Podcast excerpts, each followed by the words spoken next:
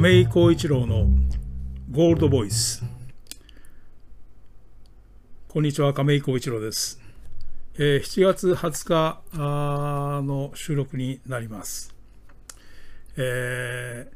ーでしばらくあの単行本の出版企画がありまして、えーまあ、非常に時間がなくてですね、えーそれに、えー特に6月の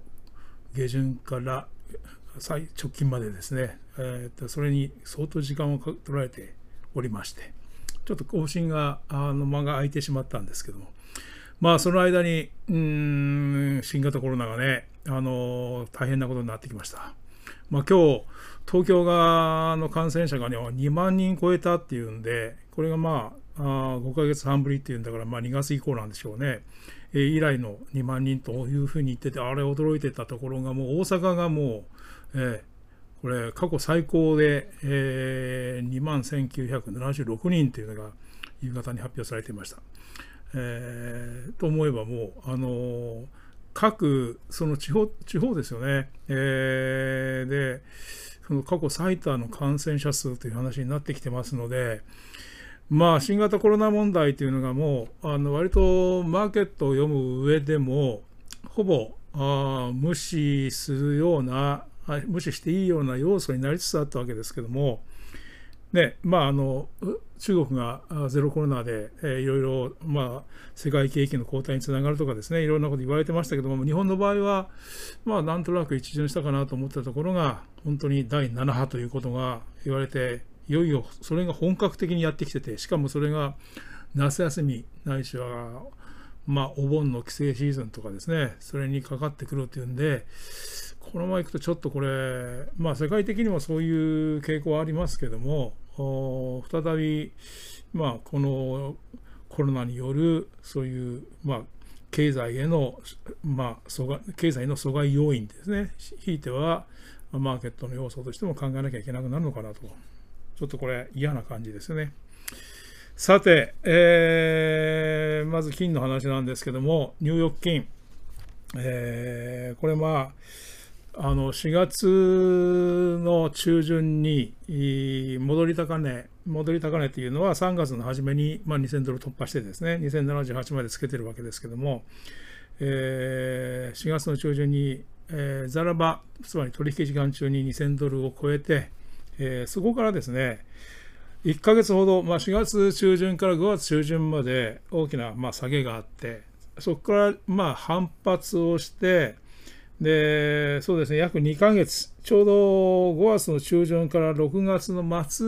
までですね、まあ、1ヶ月半かな、あが1800ドル台、まあ、1850、前半は1850プラスマイナス、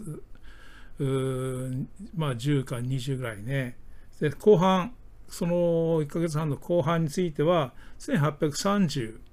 プラスマイナス、まあ、10ぐらいのね、レンジであ動いてたわけですよ。ただそれが7月、今月入ってから、えー1800ドル割れまして、えー一気に、えーまあ、売り崩されたような形になっています。これあの、まあ、一つ、一言で言うと、これなんでそんなに下げたのっていうと、これはまあ、ドル高です。特にあの金市場はあのドルインデックスをですね、えー基準にします。まあ、主要6通貨からなる指数ですけども、大体まあ、あの6割弱がですね、ユーロが占めてるんですよね。その次が十数パーセントが円が占めるという形で、その、まあ、ユーロドルの動きに、このドルインデックス自体がですね、大きな影響を受けるとということで、つまり、ユーロが対ドルでどんどんどんどん下がる、つまりまドルが上がるわけですけども、そうするとですね、えードルインデックス DXY は上がるわけですよね。だからその、この間、まあ、あの金価格、ニューヨーク金の下げとほとんどもう、このドルインデックスの上昇がですね、えーその背景になってて、で、まあ、見事にそのドルインデックスとニューヨーク金の、えー複合チャートを作るとですね、まあ、明らかに逆相関性と言いますけども、逆の値動きになっているということで、えーこれはもうあのまあ、ヘッジファンドのそのプログラムがですね、まあ、よくアルゴリズムと言いますけども、ドル DXY の上昇に対して自動的にまあ売りを出すようなプログラムになってますので、どんどんどんどん売ってきて、まあ、直近はですね、ほとんどあの買い立てロングの方のですね、まあ、ネットロングではあるんだけども、その大元その、まあ、ロールオーバーっていうんですけども、絶えず一定のそのコモディティ、中でも金なんかはですね、えー、ポートフォリオに抱えているその長期の投資家がいるわけですけど、その人たちは、その乗り換え乗り換えしていくわけですから、値行きのようなあ買い立てロングがあるんですよね。それを抜きにするとね、ほとんど足元は、あのその売りの方はもう、ロングの手仕舞いではなくて、新規のショートになってるわけですよね。だからそのショートがどんどんどんどん増えてきて、だからそういう値浮き部分を除いたときに、えー、おそらく今、ほとんどもうね、あの、うん、ロングとショートがもう、そのほとんど、うん、拮抗してるか、ないしはもうネットショートっていうかね、売り越しのような感じになっていると思います。だからまあ、これから特にその7月、今月入ってからの下げ方はまあ急ピッチだったわけですけども、その背景というのは、あ本当の順から、空売りですので、まあ、いずれ買い戻さなきゃいけないということなんですけども、まあ、ちょうどあの、まあ、ニューヨーク金の安値というのが7月14日、これあの、終値ベースではまだ1700ドル台は維持しているわけですが、まあ、あの要するに6月までは1800ドル台を維持したわけね。だからこの今月に入ってから100ドル幅切り裂けちゃったわけですよ。でそれがさっき言ったように、えー、ファンドのショートであるとね。で、それがそのドルインデックスにの上昇にのに沿って売られてきたと。で、えー、7月14日に、これはあのドルインデックスがですね、109ポイントというと、ちょうど2002年の9月以来、それの高値なんですよ。109.294というのがね、取引時間中の高値があるんですけど、ちょうどその日に、例のあのユーロドルが1ユーロ1ドルっていうのをパリティと言いますけども、要するにパリティ割れっていうのが、まあ、7月14日にあって、まあ、その時にちょうど取引時間中、いわゆるザラバで、ニューヨーク金は1695ドルまで下げてるんですよ。まあ、そこがね、あのまあ、その日も終値、引け値は1700ドル台になったんですけども、いずれにしてもその直近1695を安値つけた時は、ドルインデックスが、あまあ、20年ぶりの高値をつけた日であったということで、さて、それで、その、じゃあこの、このから先どうなるんだというのは、まあもちろん、その、ドルインデックスが、ドル指数がどうなるのかっていう話と、ほぼイコールにはなってくるんですけどね、ここまでの展開から言うとね。まあ、今週ちょうど、うん、今日は7月20日ですけども、えー、ね、21日、明日明日は欧州中院の政策決定会合があって、どうもこれはまあ利上げするわけですけども、0.25%の利上げではなくて、0.5%の利上げになるんではないかというような見通しが今、足元でちょっと高まってきてますよね。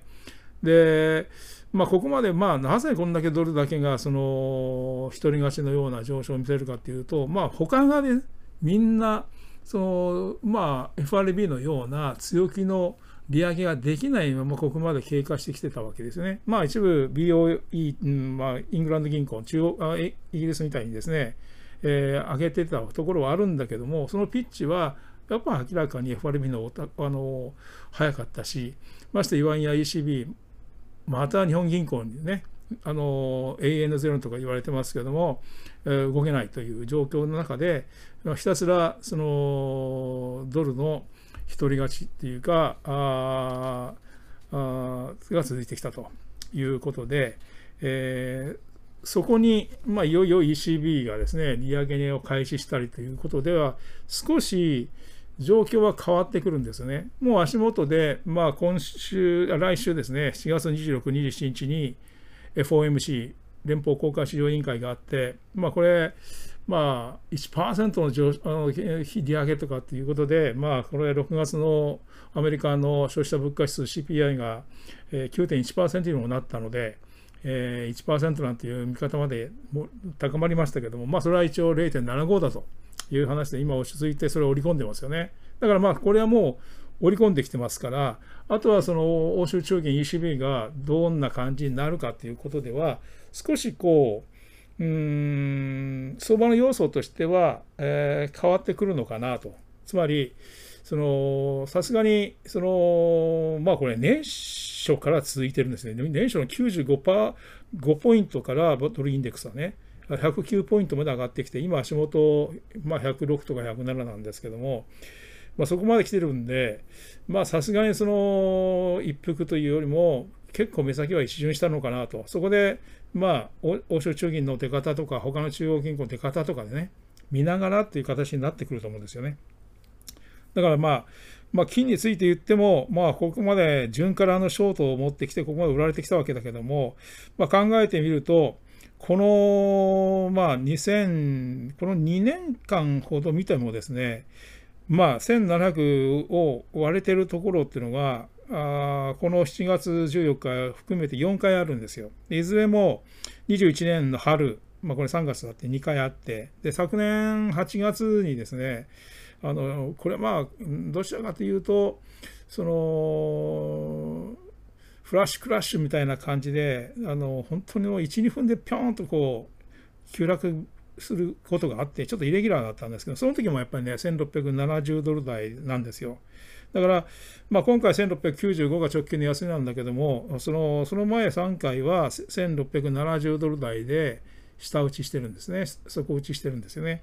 でだからさ、欧米のね、あの投資銀行のアナリストとかはですね、まあ、売られても1670ドル台っていうふうに見る人が多いです。これはまあ、それはもうこのチャート的にね、あのそこが下支えになってきてるっていうことが言ってるわけですし、まあ、あのここに来て、そうね、あ金の ETF、特にスパイダーゴールドシェアっていう最大銘柄が、えー、サミダル的に連日売られていまして、現えー、売られているというのは残高減らしてるんですけども、まあ、数トンベースずつね、あの売られてるんですよ。これ、本来的にもう金がもうこれこれ本当にもう金を買うどころじゃないよっていうことで構造的に変わったよ環境がっていう時にはですね1日 2, 2トン3トンじゃなくてもう10トン、20トン、30トンという売りがバンバンバンバンって出てくるっていうのが大体常なんですよ。こういうふうにその2、3トン、まあ多くても9トンとかね、大体まあ2、3トンブレースでバーン出てきてるっていうのが今、だらだらだらだら出てきている状況なんですけども、おそらくこれは、あの、現金化することによって、えー、何かやっぱり手締まう、反対側でまあ株のポジション手締まったりとか、まあ、おそらくここ、先月なんかが暗号資産、仮想通貨急落しましたから、それの取引の生産に合わせて、えー、金 ETF を売るとか、あというかですね、まあ、それはもう本当にあの先月までは金 ETF はまだ年始からプラスだったわけですね。だから、儲かってるのが金であったし、ないしは今月入ってからでも、マイナスになってても比較的マイナス幅は小さいのが金なんですよ。だから、そのそういうふうなキャッシュアウト、現金化の対象になってるっていうのはまああると思いますよね。まあ、なんだかんだ言っても、まあ、その、ここのところの下値というのはもう大体見えて、そこで現在のところの、その、ファンドのショートから考えると、まあ、ほぼいいところ来てるのかなというふうには見ています。まあ、あのー株式の方もね、意外とに、うん、米国株式ですけども、踏ん張ってるんですが、それちょっとね、調べてみたら、あの FRB はまああ、利上げをしながらですよ、えー、QT、量的縮小という資金回収するししていることになってるじゃないですか。特にもう6月1日からそれを始めてるわけですけどね。で、まあ、月間ベースマックス450億ドルを減らすっていう形でもう1ヶ月以上経ってるんですけども、実はね、全く減ってないんですよ。あのこの3月2日の FRB のバランスシート全体の保有資産というのは8兆9044億ドルなんですけどもこれ7月13日時点でねあのまだ8兆8958っていうことでほとんど変わってなくてでねで国債の持ち分も5兆7455億ドルっていうのがこの7月13日現在あるんだけどもそれあの3月のほとんど変わってません。まあ、35億ドルぐらい減ってるんだけど、実は MBS っていうまあ、住宅ローン担保証券なんですけどね、MBS に至ってはですよ、増えてるんですよね。しか、あのその逆に増えてるっていう感じなので、まあ、過剰流動性というか、金余り自体は全く変わってない。ただ、金利水準は随分変わりました。だから、そのまあ、その金利水準が一番変わったことを、そのデータ上、その現れてきているのは、やっぱり住宅市場ですよね。これはもう、まあ、30年の固定ローンというのが基準ですけども、やっぱり年始3.23%だったのが、直近で6%を超えるところまでいって、今5.8ぐらいかな。それぐらいになってきてるんで、さすがにこれはあのローン組むのも大変だし、あの購入契約をしていて、それ、キャンセルする人たちが結構出てきてるっていうのが、あまあ、そういう話も出てきてましたからね。まあ、やっぱり住宅というのは、まあ、これ今晩、中古住宅販売、6月のアメリカの発表されるのかな。まあ、おそらく、住宅がちょっときつい感じになってきてるでしょう。まあ、株はね、意外と踏ん張ってはいるんだけども、あのいわゆるマージンデッドというね、信用取引の残高、これは6月に、割とこの4月、5月はね、株が下がってるのに減ってなかったんですよ。ところが、その6月はですね、割と結構減りましたよね。で、まあ、減ったんだけど、これ FRB がまあ、それでもやっぱり、そう、減ったったっても7000億ドルぐらいの残高残ってるんですよ。それと FRB が利上げしてくるでしょ。政策金利上げると、その信用取引の貸し出し金利、つまり負担、そのマージンのね、レートがね、えー、もうどんどん上がってきてて、今や、あ例えばその、これ、どれぐらいの規模を借りるかによっても、レートが変わってくるんですけども、基準レートっていうのがね、大体ね、8%ちょい、8.2ぐらいなんですよ。で、借り入れの、まあ、多い人たちは大体その8%ぐらいで、えー、融資を受けて株を買ってるわけだけども、少ない人たちはもう大体10%近いね、プラス、つまり上乗せ金利みたいなのが基準レートにあって、プラス乗って、あの小口の買い出しにはやっぱり9%、9.8ぐらいのね、これはちょっとあの証券会社によっても少し変わるんですけどね、そんな感じなんですよ。だから、やっぱりこれだけ FL あの FRB の利上げっていうのは、そういう面では、そのそういう取引のコストも上げてるということでは、結構負担になってきてるのかなという感じですね。まあ、いずれにしましても、まあ、ニューヨーク金がここの下げた背景がやっぱりドルインデックスの上昇のその裏にあるのがユーロの下落でそのユーロの下落が、まあ、今週の ECB の利上げとかになってですねまあそのヨーロッパ、欧州中銀、ECB と FRB の少しのバランスが変わることによって、まあ、それでユーロドルがどうなるか、おそらくドル指数は少しここまでのような上昇と変わってくるのかなと。それとともにニューヨーク金も少し落ち着いてくるのかなというふうに思っています。えー、以上です。えー、また近いうち、えー、更新します。亀井浩一郎でした。thank you